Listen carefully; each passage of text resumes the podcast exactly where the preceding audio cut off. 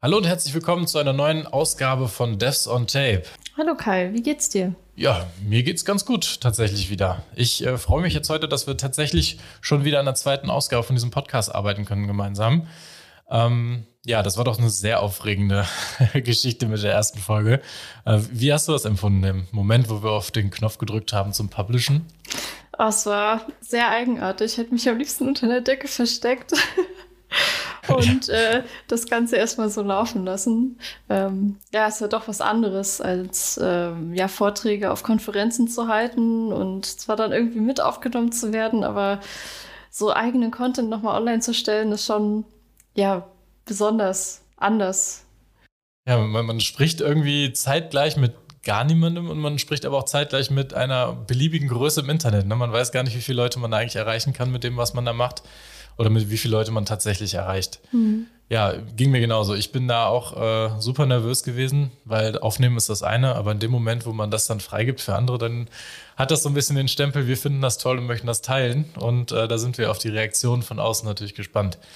Ähm, naja, aber man kann auch erwähnen, dass, dass äh, das positive Feedback, was wir eigentlich äh, weitestgehend bekommen haben, uns dazu motiviert hat, auf jeden Fall deutlich äh, freudiger noch an die nächste Folge ranzugehen, weil wir heute echt ein spannendes Thema haben.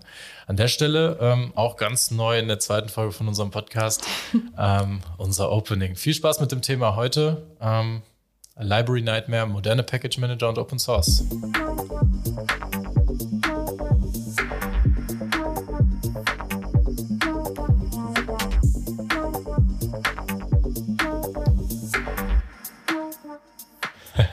Passend, passend zu diesem äh, Intro kann man eigentlich fast sagen, wenn wir ein True Crime Podcast wären, würden wir jetzt heute ähm, die Zuhörer zu irgendeinem dramatischen neuen Fall begrüßen, was ja eigentlich in so einem Tech-Podcast ja jetzt nicht unbedingt gang und gäbe ist. Aber tatsächlich möchten wir heute über ähm, unter anderem zwei Vorkommnisse sprechen, die in den letzten Wo Wochen und auch Monaten ähm, für enorme Furore in der Community gesorgt hat. Das ist tatsächlich richtig an die, an die äh, Öffentlichkeit gegangen, äh, weit auch über die Grenzen hinaus von den Developern, die viel unter ähm, ja, so GitHub oder in, in, in so Szeneforen unterwegs sind.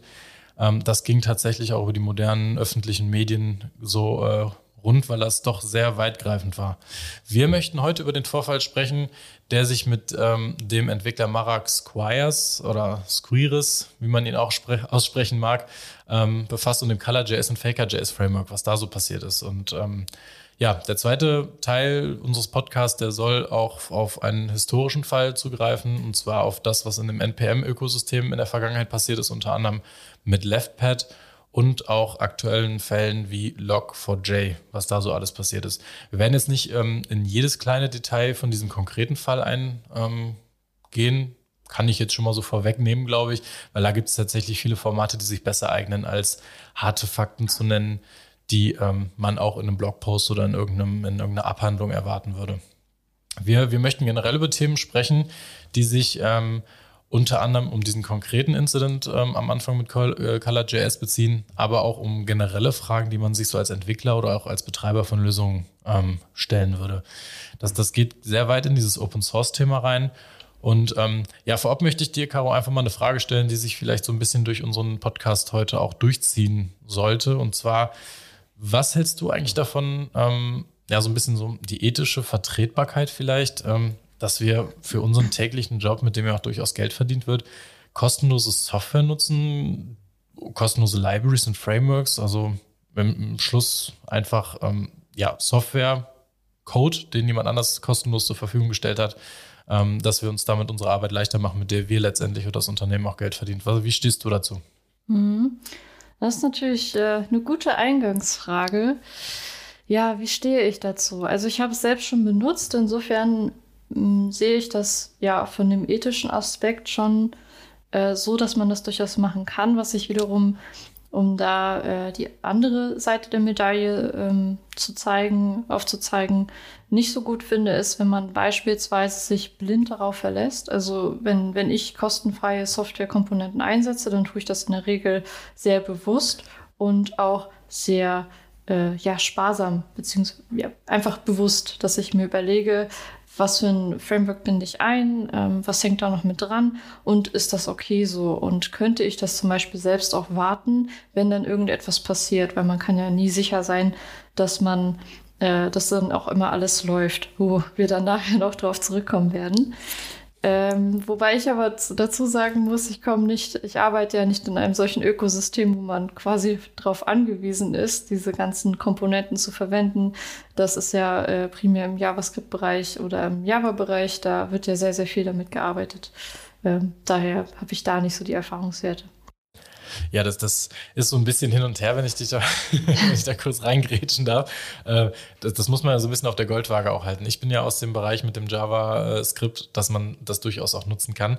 Aber wie, wie steht das, ähm, das, das Verhältnis zwischen kostenlos die Software nutzen, dafür aber schneller fertig sein mit der Lösung, die man dem Kunden anbietet, was ja durchaus im Interesse des Kunden oder des Arbeitgebers ist. Und auf der anderen Seite, ähm, wie sinnvoll ist es, das nachhaltig selber zu schreiben, dass man es weiter verwendet? Ne? Hm. Da habe ich jetzt ad hoc tatsächlich gerade gar keine richtige Antwort zu. Was sagst du denn? Ja, das, die, die Fragen, die wir uns hier gegenseitig stellen, sind natürlich nicht, sind natürlich nicht geskriptet. Aber äh, ich kann es ja noch mal ein bisschen von der anderen Seite betrachten. Also ähm, klar, es, es, es gibt diese eine Seite, ich biete oder ich habe mir, mir eine, eine, eine, ähm, Vorstellung gemacht von dem, was ich gerne erreichen möchte mit dem Code, den ich schreibe oder mit der Software, die ich habe ähm, die, ich habe ein Ziel, was ich verfolge.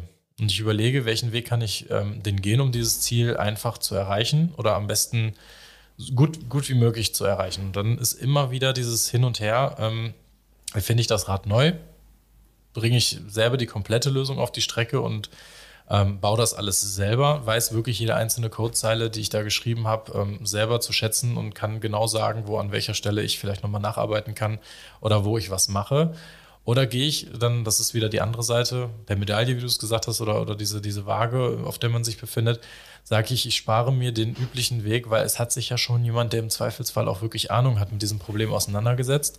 Äh, da kommen wir später nochmal drauf, äh, was man da tatsächlich reinzieht in so, eine, in so ein Projekt als, als Dependency oder was man tatsächlich dann nochmal selber schreiben kann, um diese Abhängigkeit ähm, aufzulösen. Ähm, ich kann ein Ziel in einer Woche erreichen, weil sich jemand diesem Problem schon mal angenähert hat und ich nur noch so ein bisschen die letzten 10% davon selber erledigen muss. Kann die Zeit nutzen, das zu evaluieren, was ich da vielleicht mit äh, reinziehe an, an Fremdcode.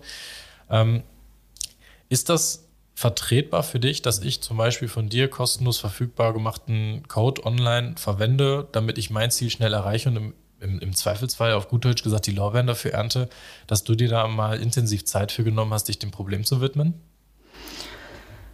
Wenn wir jetzt von mir persönlich sprechen, würde ich sagen ja, weil sobald ich etwas online stelle und es dann auch kostenlos zur Verfügung stelle, ähm, tue ich das ja auch, weil ich anderen helfen möchte und bin mir dessen dann auch bewusst.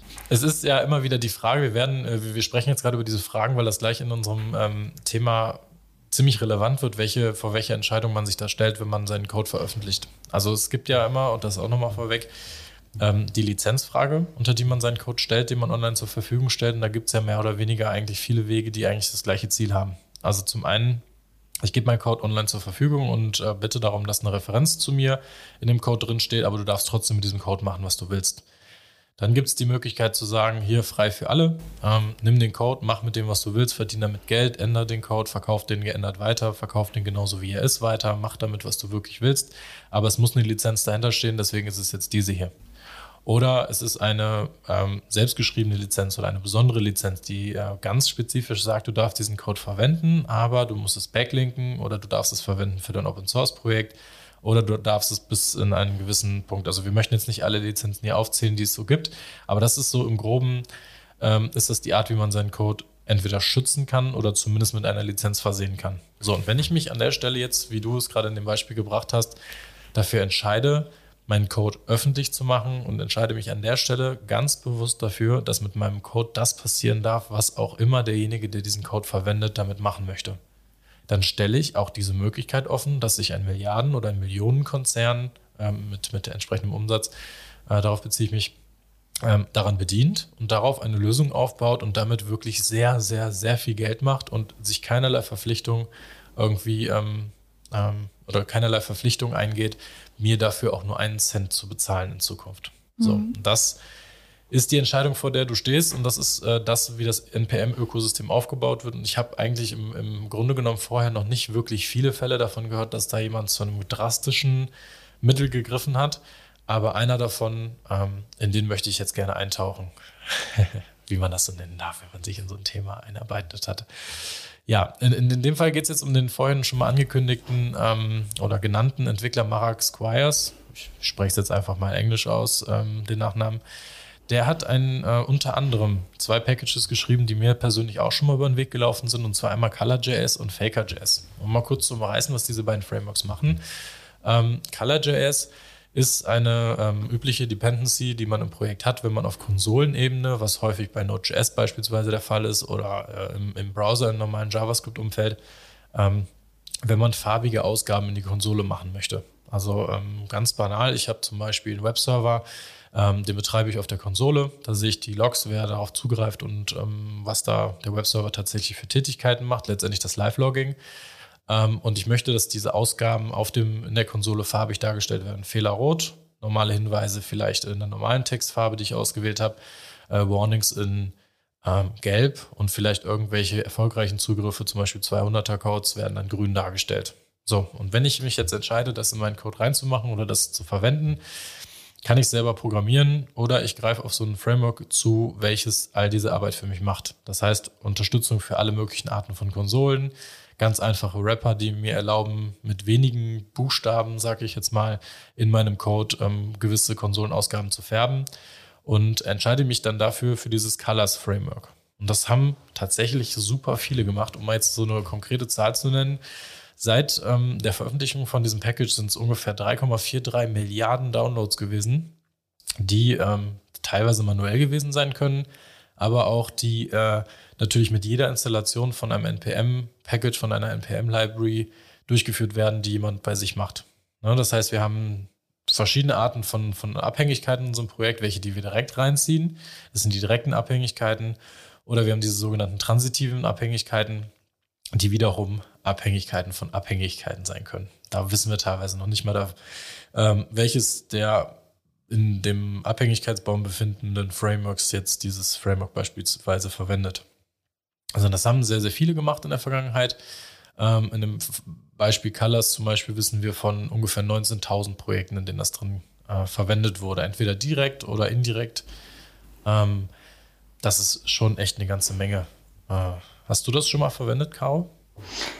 Bestimmt in einem der Projekte, in den paar Projekten, die ich schon mal gemacht habe. Aber wie das dann so ist und wie du es auch gerade erklärt hast, äh, es ist wahrscheinlich in einem der anderen Dependencies drin gewesen, die ich verwendet habe.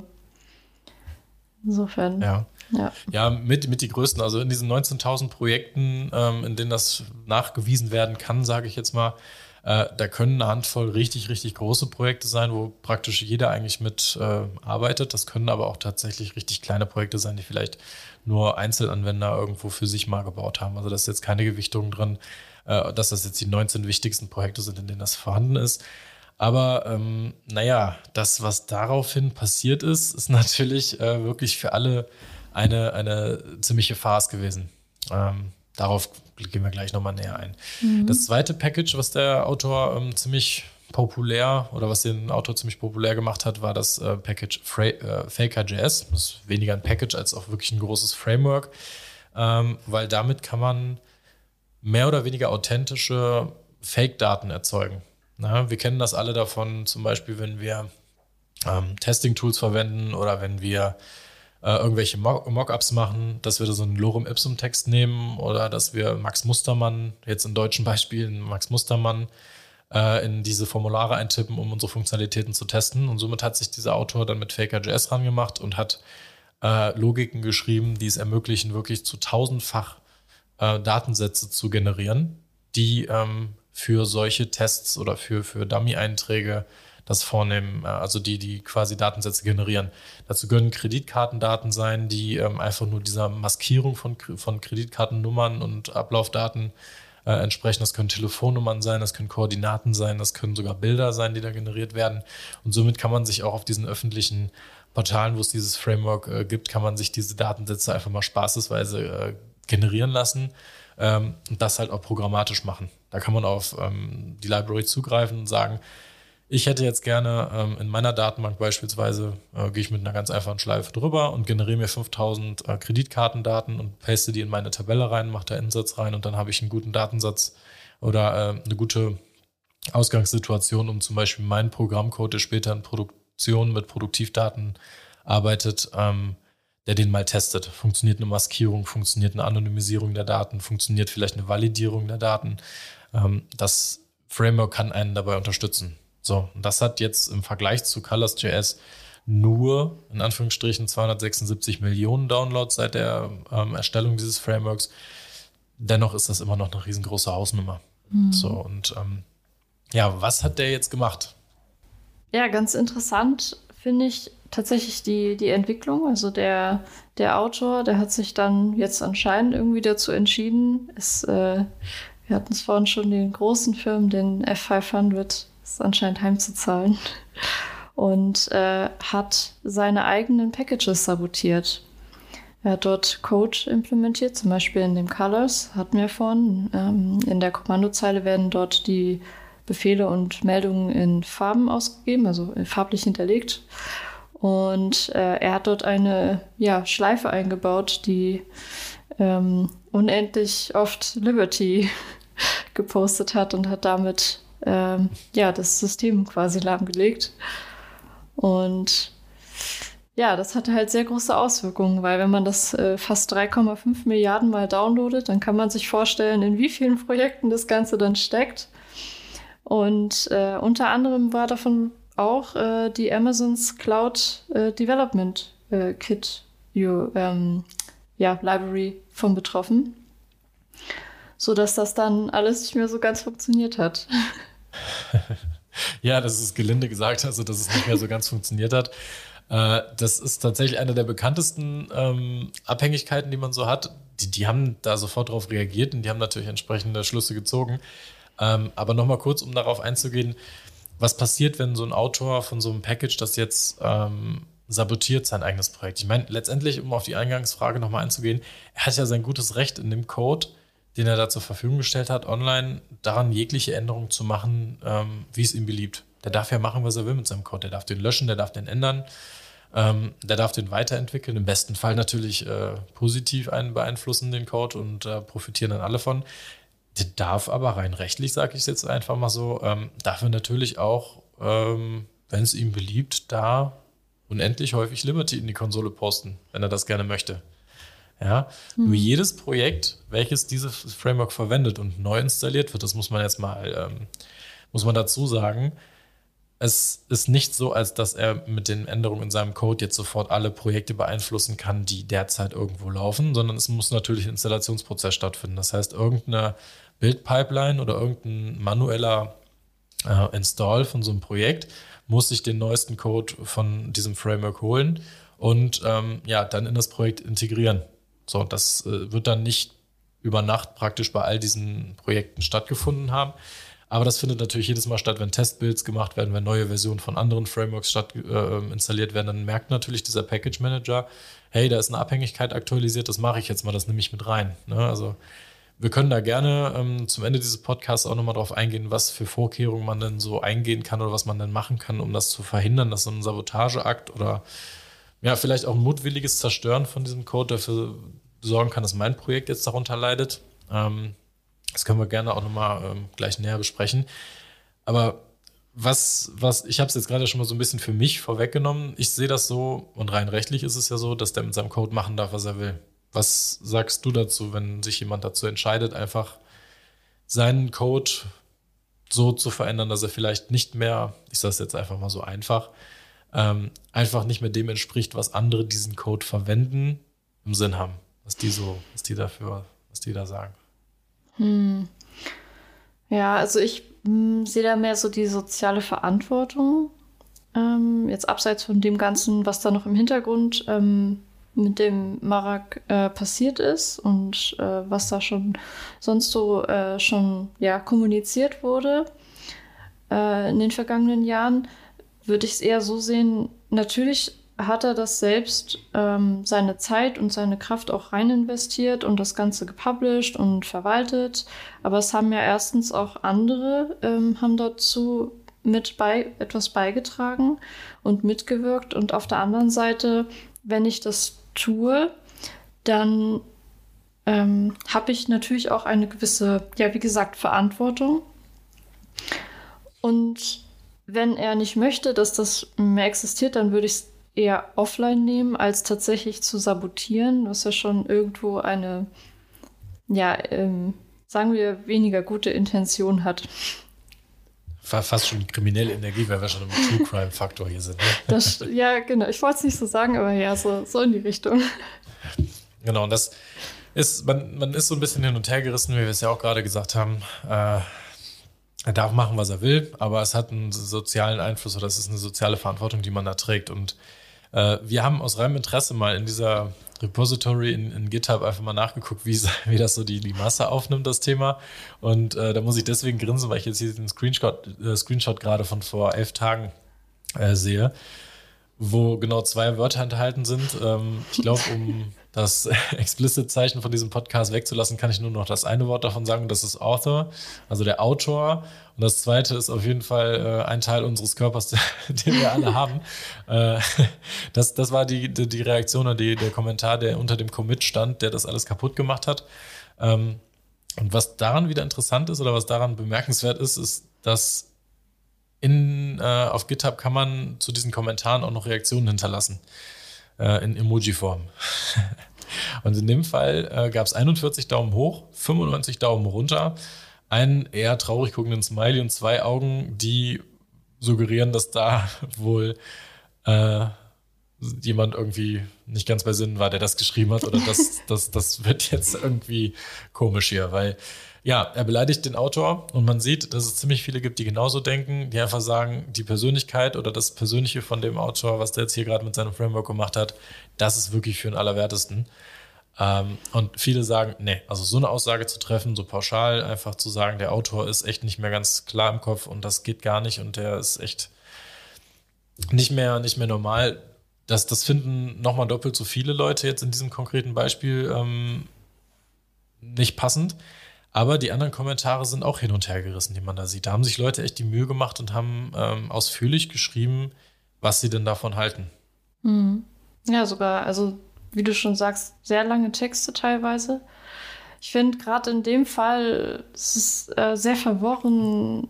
Teilweise scheint es irgendwelche Verschwörungstheorien zu geben ähm, irgendwelche anderen Kommentare dazu. Aber tatsächlich finde ich noch interessanter das, was eigentlich vor ein bis zwei Jahren passiert ist. Ähm, da hat der Marak nämlich einen Tweet veröffentlicht, wo er ähm, ja gesagt hat, dass er die Fortune 500 nicht mehr unterstützen möchte mit seinen Frameworks. Ähm, und genau diese Historie finde ich ganz interessant, äh, vor allen Dingen im Hinblick, äh, was ich vorhin schon meinte, dass, die, dass das Cloud Development Kit von Amazon ähm, auch mit betroffen war. Ja, dass da äh, schon irgendwo eine Historie existiert hat. Und ja, dass dann wahrscheinlich deswegen auch unter anderem er dieses, diese, diesen Weg gewählt hat, um äh, darauf aufmerksam zu machen, was denn da im Open Source Bereich so ja vielleicht auch ein bisschen schief ist. Hm. Ja, wir, wir, wir können natürlich jetzt auch nur das von der Seite betrachten, dass wir diese Kommunikation natürlich nicht alle nachvollziehen können und auch nicht, äh, nicht kennen. Ähm, was man aber schon mal in den vergangenen Jahren auch so aufgefasst hat, ist, dass natürlich nicht, ähm, bei großen Unternehmen ist es halt letztendlich einfach so, da spricht nicht ein Entwickler einen anderen Entwickler an und sagt, äh, könntest du dich vielleicht nochmal darum kümmern oder könntest du nochmal gucken, dass das jetzt unterstützt wird, sondern da wird gegebenenfalls tatsächlich in ich will es jetzt nicht sagen in Konzernsprache, aber vielleicht in einem standardisierten Prozess auch konkret nachgefragt und gesagt, ja, pass auf, wir haben festgestellt, mit der neuesten Library, die wir verwenden, ist dein Code nicht mehr kompatibel. Oder der neueste Browser wird nicht mehr unterstützt bei deiner Software. Wir müssen das aber haben. Wann planst du das zu machen? Wann bist du damit fertig? Ähm, wir brauchen hier eine genaue Timeline. Was ist, was ist dein Ziel? Das muss weiter und das wird halt dann schon mal gemacht, ohne auch nur darüber nachzudenken, dass man das vielleicht unterstützen sollte. Das ist jetzt ein, vielleicht ein kleines bisschen so vorwurfsvoll ähm, gesagt, weil es definitiv auch Arten gibt, solche Projekte zu unterstützen. Da gehen wir auch gerne gleich drauf ein. Aber ähm, ich kann das selber nicht aus eigener Erfahrung ähm, widerspiegeln, wie sowas ablaufen kann. Aber es ist tatsächlich so, dass wenn ich ein kommerzielles Produkt habe, wo eine Abhängigkeit besteht zu einer Software, die dann nicht mehr weiterentwickelt wird, dann hat man als Entwickler die Verantwortung, sich darum zu kümmern. Ähm, dann muss man dieses Problem aus der Welt schaffen, dann muss man eine Kompatibilität schaffen, dann muss man die Libraries upgraden, im Zweifelsfall, wenn man da was verwendet. Ist jetzt ein, ein, ein, ein Open Source Projekt nicht mehr weiter maintained, was ja durchaus natürlich aus, in, der, in, der, in der Natur eines solchen Frameworks liegt oder in der Natur von Open Source liegt, wenn keine Zeit mehr da ist, von dem Maintainer und es jetzt keinen passenden Nachfolger gibt, dann kann so ein Projekt, so gut es auch immer sein mag, auch schon mal ähm, aufs Abstellgleis kommen. Oder dann kann so ein Framework auch schon mal deutlich länger brauchen, bis es ein Upgrade gibt. Und dann ist es natürlich nachvollziehbar, dass da keine zeitnahe Reaktion darauf kommt, ähm, dass man für so die genannten Fortune 500 ähm, jetzt noch kostenlose Supportleistung äh, hergibt. Da kommen wir auch auf dem, ähm, mit dem Log4j-Fall nochmal ähm, gleich drauf zu sprechen was gemacht werden kann, was im Zweifel auch gemacht wird in solchen Open Source äh, Frameworks oder Open Source Software ähm, Schmieden. Was da passiert, wenn sowas ähm, ein, ein trifft, so ein Fall äh, wie, wie gleich in dem Fall. Aber was ist jetzt konkret in dem Fall passiert? Also dieses ähm, Faker-Framework, das zweite Framework, was ähm, der Marak entwickelt hat, das ähm, ist nicht komplett ähm, sabotiert worden, dass es nicht mehr funktioniert, sondern das hat auch eine Flagge, glaube ich, eine Amerika-Flagge irgendwie ins Log geschrieben. Ähm, da war es tatsächlich so, dass er da noch nicht mal, also mit den Contributions, die da kamen in finanzieller Form, äh, konnte er nicht mal die Serverkosten bezahlen, um seine Demo-Seite zu betreiben. Also der, der konnte noch nicht mal äh, einen Webserver damit bezahlen, äh, dass er sein, seine Open-Source-Lösung für andere, die wahrscheinlich auch das Ganze als Demo nutzen, äh, um das aufrechtzuerhalten. Und das darf eigentlich nicht sein weil, ähm, das habe ich gerade schon erwähnt, die Möglichkeiten, ein, ein solches Framework zu unterstützen, sind nicht immer nur herauszufinden, wer das schreibt und irgendwie dem Geld zukommen zu lassen, sondern mittlerweile gibt es bei GitHub äh, die Möglichkeit, ähm, da zu plätschen oder da zu sponsoren. Da gibt es ganz einfache Möglichkeiten, wenn das freigeschaltet ist in so einem Projekt, äh, finanzielle Beihilfe zu leisten, wenn man das nicht schafft, da wirklich Codes, ähm, Code Snippets oder, oder Weiterentwicklungen als Pull-Request einzureichen. Ähm, da gibt es die Möglichkeit, ähm, direkt bei GitHub zu spenden oder welche Lösung uns auch nochmal untergekommen ist, äh, welche wir auch sehr interessant finden, ist ähm, das Open Collective. Und zwar kann man das unter Open Collective bekommen. Das werden wir auch nochmal in der Folge, Folgenbeschreibung hier unten ähm, hinterlegen, diesen Link.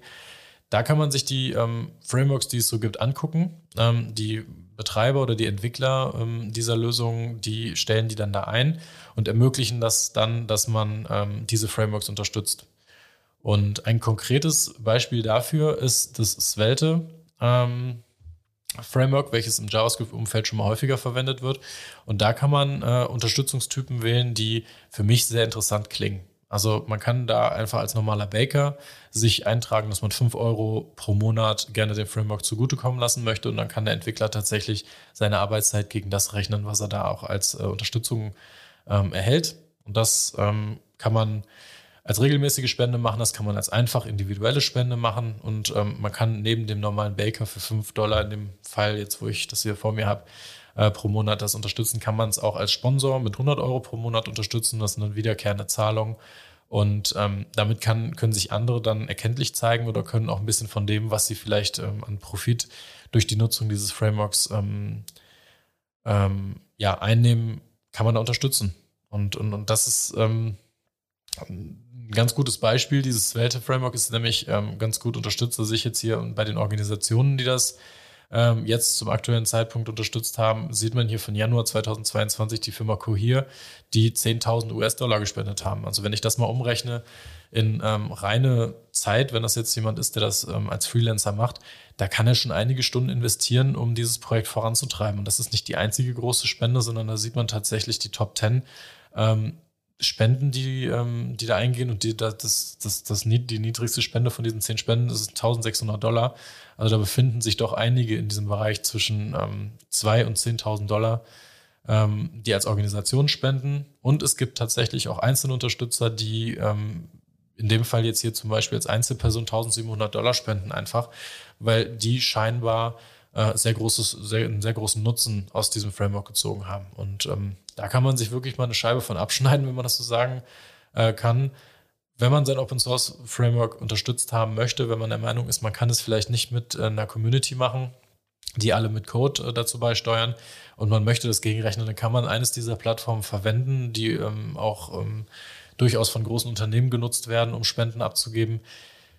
Das, äh, da gibt es eine Riesenliste an, an Möglichkeiten. Und, und jetzt gerade dieses Svelte-Framework, das ist neben diesem Open Collective auch nochmal mit einer Sache in die Medien gekommen. Äh, auch das verlinken wir in der Folgenbeschreibung.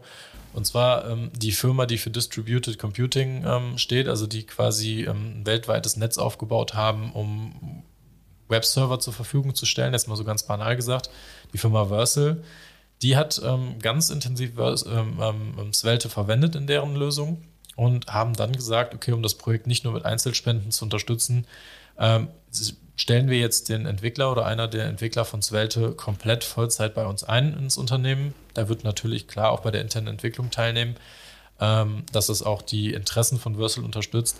Aber die zahlen ihm sein Gehalt ähm, jetzt mal so ganz analog zu dem, was der Marak in seinem Post geschrieben hat vor anderthalb Jahren. Ähm, die bieten ihm sein Jahresgehalt an, was er braucht, um zu leben oder was er gerne als Entwickler haben möchte, um dann Fulltime an Svelte zu entwickeln und einen festen Arbeitgeber zu haben und nicht von Spenden abhängig zu sein. Und das ist eine Mischung.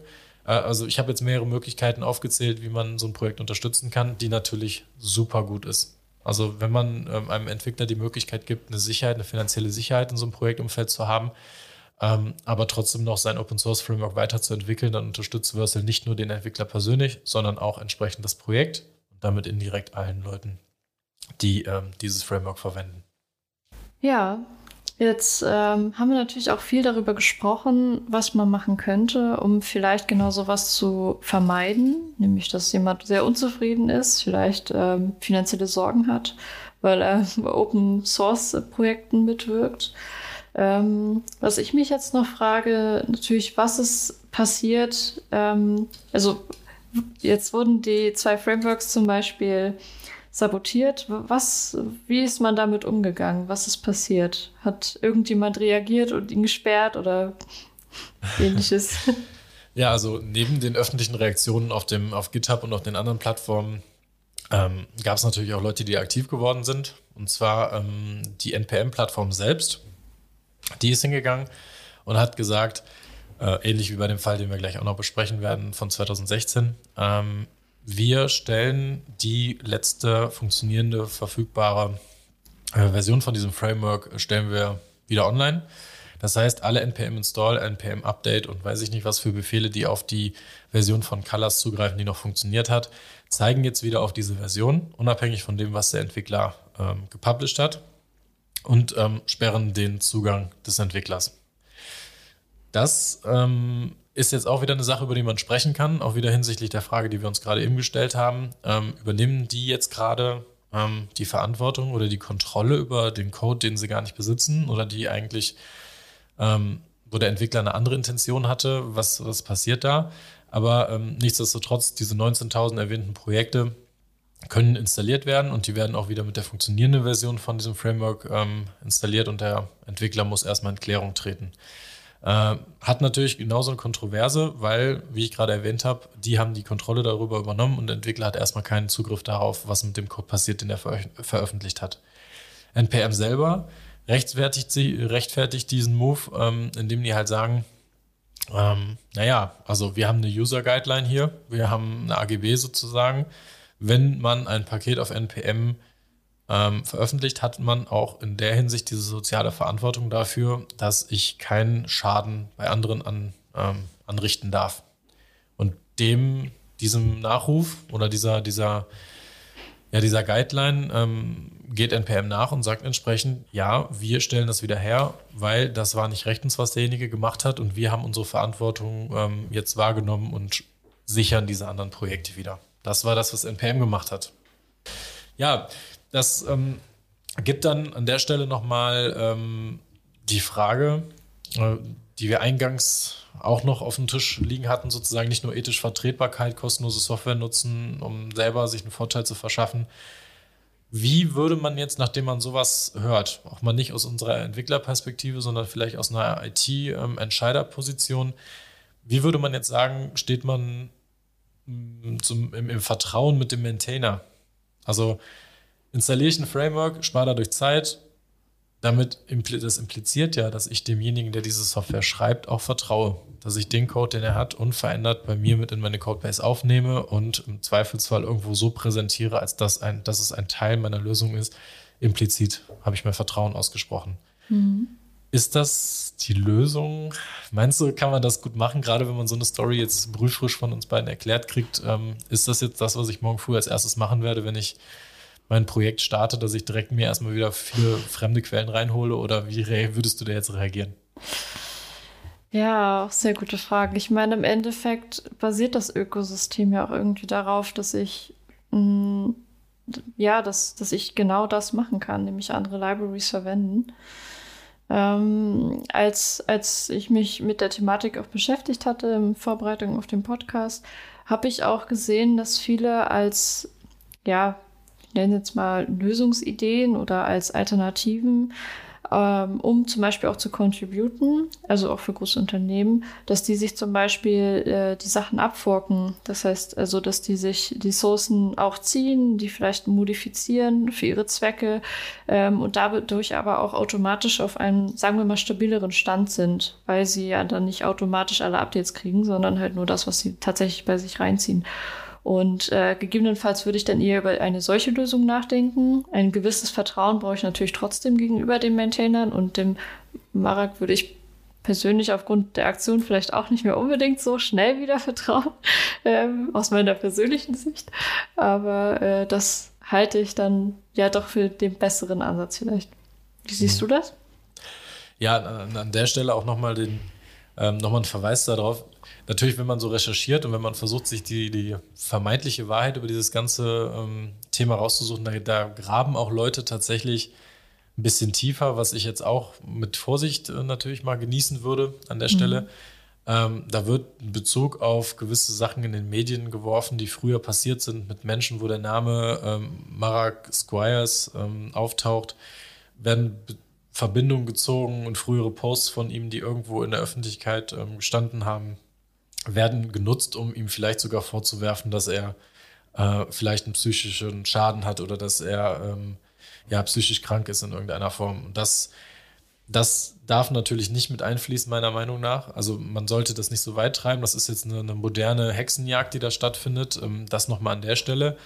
Im Grunde genommen stellt man sich aber, wenn man so ein Framework oder wie man es, wie ich es auch selber jahrelang gemacht habe mit NPM, ähm, man gibt ein Grundvertrauen mit. Das gebe ich auch wirklich jedes Mal mit und das habe ich auch in, in mehreren Vorträgen von mir auf Konferenzen gemacht. Ein Beispiel zu, ähm, ein Beispiel zu nennen, habe ich auf einer Konferenz in Nürnberg einmal ähm, so ein bisschen die Challenge gemacht, dass ich in 30 Sekunden in der Lage bin, auf der Bühne mit nur einer Konsole und Internetverbindung einen Webserver zu, ähm, zu erstellen, auf den man zugreifen konnte und der, der irgendeinen JSON ausgegeben hat.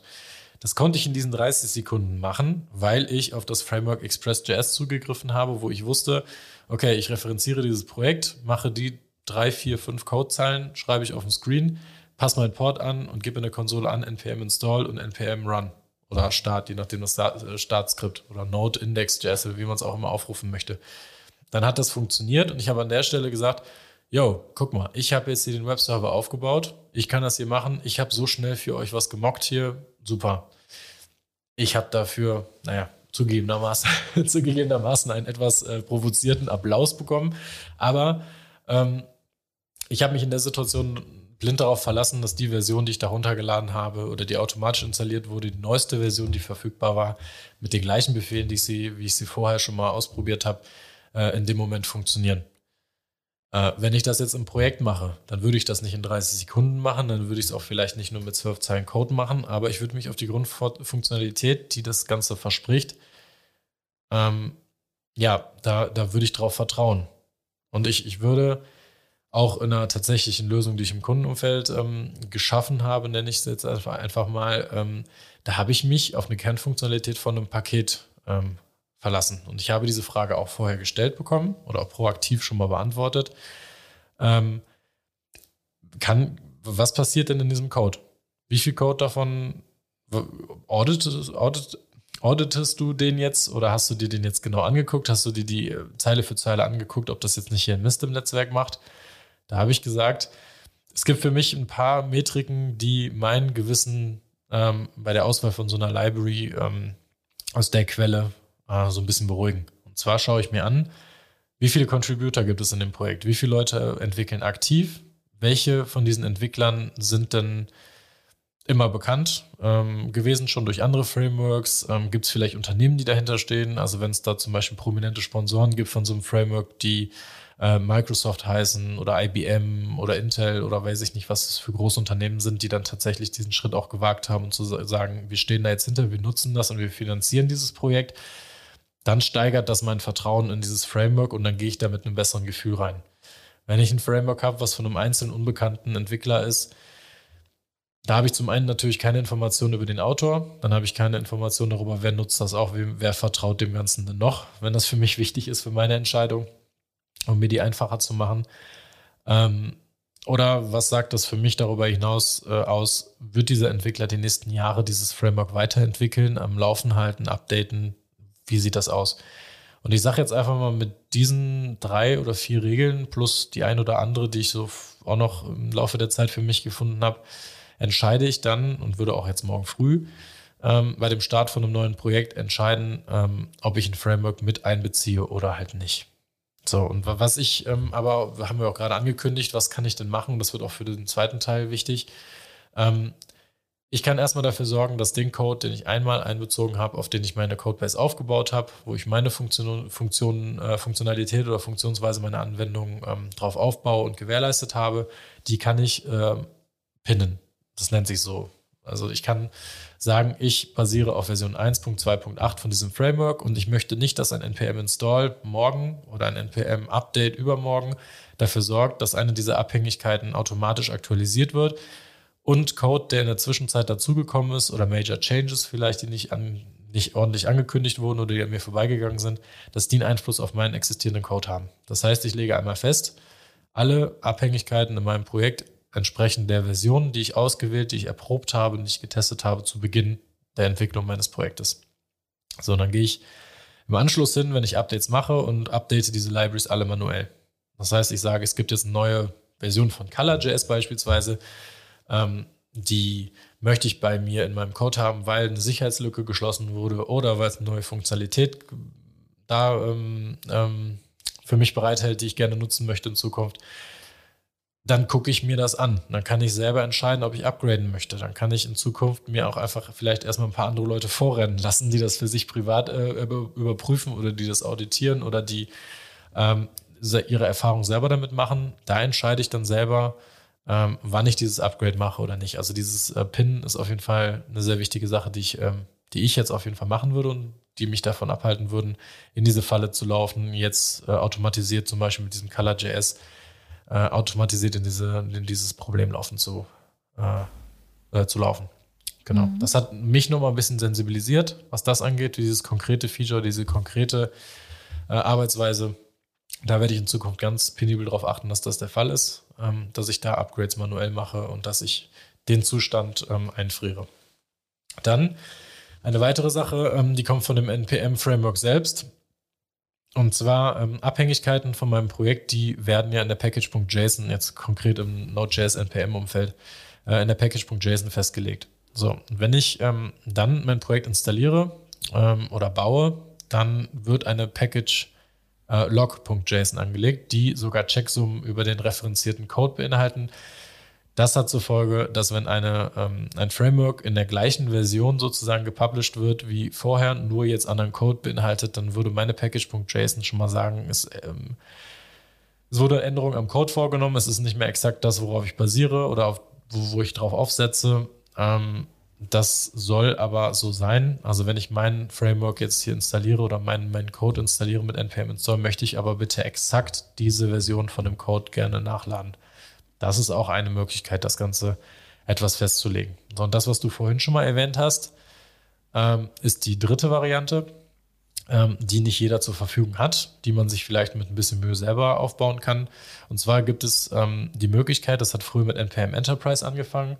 Und zwar kann man da seine eigene Repository aufsetzen. Also ich kann mir sozusagen ein eigenes NPM-Ökosystem aufbauen, wo ich ähm, nur von mir auditierte, von mir als gut befundene oder sogar von mir im Unternehmen geschriebene beziehungsweise von meinen Kollegen geschriebene Frameworks drin liegen habe, die ich dann nach guter Manier mit npm install installieren kann. Ähm, wo ich dann praktisch sage, ich habe fünf Abhängigkeiten in meinem Projekt und die werden nicht aus dem Internet gezogen, sondern die werden von unserem lokalen Repository gezogen, welches wiederum manuell und sehr auditiert und sehr eingeschränkt ähm, nur aus dem Internet abgedatet werden, ähm, ja, so gepflegt. Das heißt, ich habe immer einen verfügbaren Server, der ist immer erreichbar, der hat immer die Softwareversion zur Verfügung, äh, die ich ihm gegeben habe. Und ich würde niemals blind aus dem Internet Pakete nachladen, die möglicherweise auch ähm, so getempert sein könnten oder die irgendetwas beinhalten könnten, was mir schaden könnte. Mhm. Etwas ausführlicher auf die Frage, was ich jetzt morgen machen würde, was die Möglichkeit wäre. Aber äh, ja, das, das ähm, sind die, die Dinge, die ich jetzt so als Lessons learned sehen würde, wenn ich mir diesen Fall jetzt hier konkret angucke, ähm, mir das so betrachte, wie ich damit umgehen würde. Ich würde auch sagen, also zusammengefasst ist es ja so und höre ich auch bei dir raus, dass man einfach nachhaltiger mit dem Thema umgeht, nachhaltiger und bewusster. Und ähm, das finde ich jetzt gerade im Hinblick auf unser zweites Thema sehr spannend, äh, weil es da auch um Nachhaltigkeit und bewusste, ähm, ja, äh, be bewusstes Umgehen mit den Sourcen und vor allen Dingen mit den Versionen geht. Ähm, gerade so, so ein, sagen wir mal, etwas langsameres Update-Verfahren ähm, das, das kann ja auch durchaus dazu führen, dass wir dort vielleicht auch alte Versionsstände haben und die dann vielleicht auch sicherheitskritisch werden. Das, das stimmt, ja. Also ich, man, man, man kennt das ja, ähm, gerade auch von, von Unternehmen oder von, von Kunden jetzt in unserem Umfeld. Ähm, die Arbeitsmaschinen, die haben vielleicht nicht immer die neueste Version von, von Windows oder von macOS laufen. Die sind da auf einem bewährten Stand, auf dem man arbeitet. Genauso geht das mit der Softwareversion von den, von den ähm, bekannten Suites, zum Beispiel die Office Suite oder ähm, bestimmte andere Software, die man je, jeweils in welchem Fall auch immer dann einsetzen mag. Da wird auf bewährte Software gesetzt und es werden Updates gemacht, die aber eine riesengroße, lange Kette an Validierungen, an Prüfungen vorher ähm, mit sich gezogen haben, damit man gewährleisten konnte, dass diejenigen, die das letztendlich produktiv am Ende einsetzen, dass die sich nicht mehr damit rumschlagen müssen, ähm, mit Kinderkrankheiten beispielsweise oder mit Funktionen, die nicht mehr so funktionieren wie vorher oder mit Updates, die doch eher Probleme mit sich bringen, ähm, um das zu verhindern.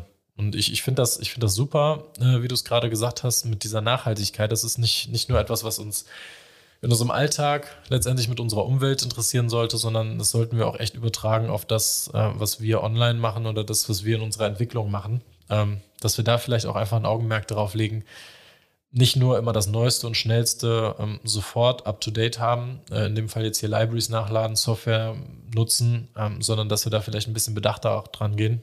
Und da möchten, äh, wollten wir in dem ersten Teil jetzt auch mal einfach ähm, zur Sprache bringen, was das für Probleme mit sich bringen kann, wenn man so agiert. Natürlich hat das auch gewisse Vorteile, aber da überwiegen auf jeden Fall ähm, die Nachteile, wenn man da blind im Blindflug unterwegs ist und auf Sachen vertraut, die das vielleicht nicht ähm, ja, verdienen würden. Das war der erste Teil von Library Nightmare, moderne Package Manager und Open Source. Vielen Dank fürs Zuhören. Bis nächste Woche zum zweiten Teil.